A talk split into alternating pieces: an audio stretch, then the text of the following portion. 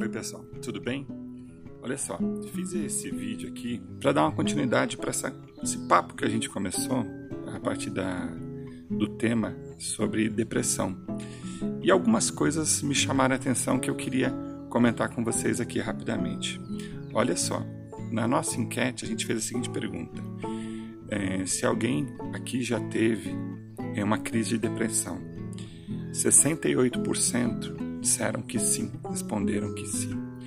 Isso bate com o texto lá que a gente postou essa semana sobre depressão, no qual a Organização Mundial da Saúde fala que da verdadeira pandemia que está sendo as questões emocionais e de como a depressão está permeando todas as nossas famílias, né? Então isso tá essa pequena enquete que a gente fez aqui está confirmando estes dados, né? Ou seja, a depressão ela está presente no nosso dia a dia, no nosso cotidiano. É, uma outra coisa que vem, uma outra pergunta que a gente fez e que está confirmando essa esses dados, né? Se você conhece alguém com depressão. E impressionante, né? 89%, ou seja, de cada 10 pessoas, 9 conhece alguém em estado depressivo. Olha a gravidade do problema e olha como a gente precisa se cuidar, né? O... Depois a gente perguntou também, né? A gente deixou livre para alguns comentários e achei bem interessante as respostas que foram dadas. E basicamente, duas, dois tipos de respostas a gente obteve. Uma, que para tratar depressão tem que ser com um especialista, com uma pessoa que entenda o assunto. Né? Depressão é, é um transtorno sério e que precisa ser é, acompanhado com quem sabe dar as melhores, os melhores encaminhamentos. Né? Então, bacana procura sempre que precisa. Se você perceber que não está funcionando, procure um especialista.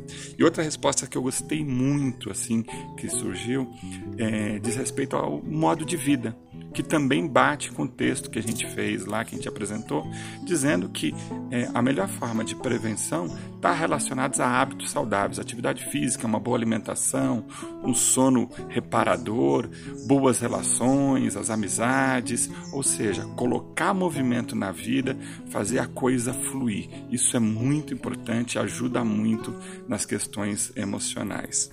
E por último, eu queria comentar que 75% das pessoas que responderam sobre a questão se você sabe diferenciar o que é depressão, o que é crise, 75%, ou seja, 3 em cada 4 pessoas não sabe dizer qual é a diferença. Bem simplesinho. É, pensa o seguinte: depressão ela vem tomando conta devagarinho e aumenta com o tempo o, a angústia, a, aquela prostração, o cansaço, ele vai aumentar. Não tem a tendência a passar e muitas vezes a gente não sabe qual é o motivo desse, desses nossos sentimentos, dessas nossas emoções. Já a crise é quando a gente sabe o motivo. A perda de emprego, um relacionamento que acaba, a perda de um ente amigo, alguma coisa que você tem um motivo claro e que te leva para uma crise emocional. Que a tendência é, ao longo do tempo, esse processo ir melhorando. A crise, a angústia, a tristeza vai passando. Aí é só uma crise. Se não está passando, se está ficando muito tempo, a gente precisa tomar cuidado. Tá bom?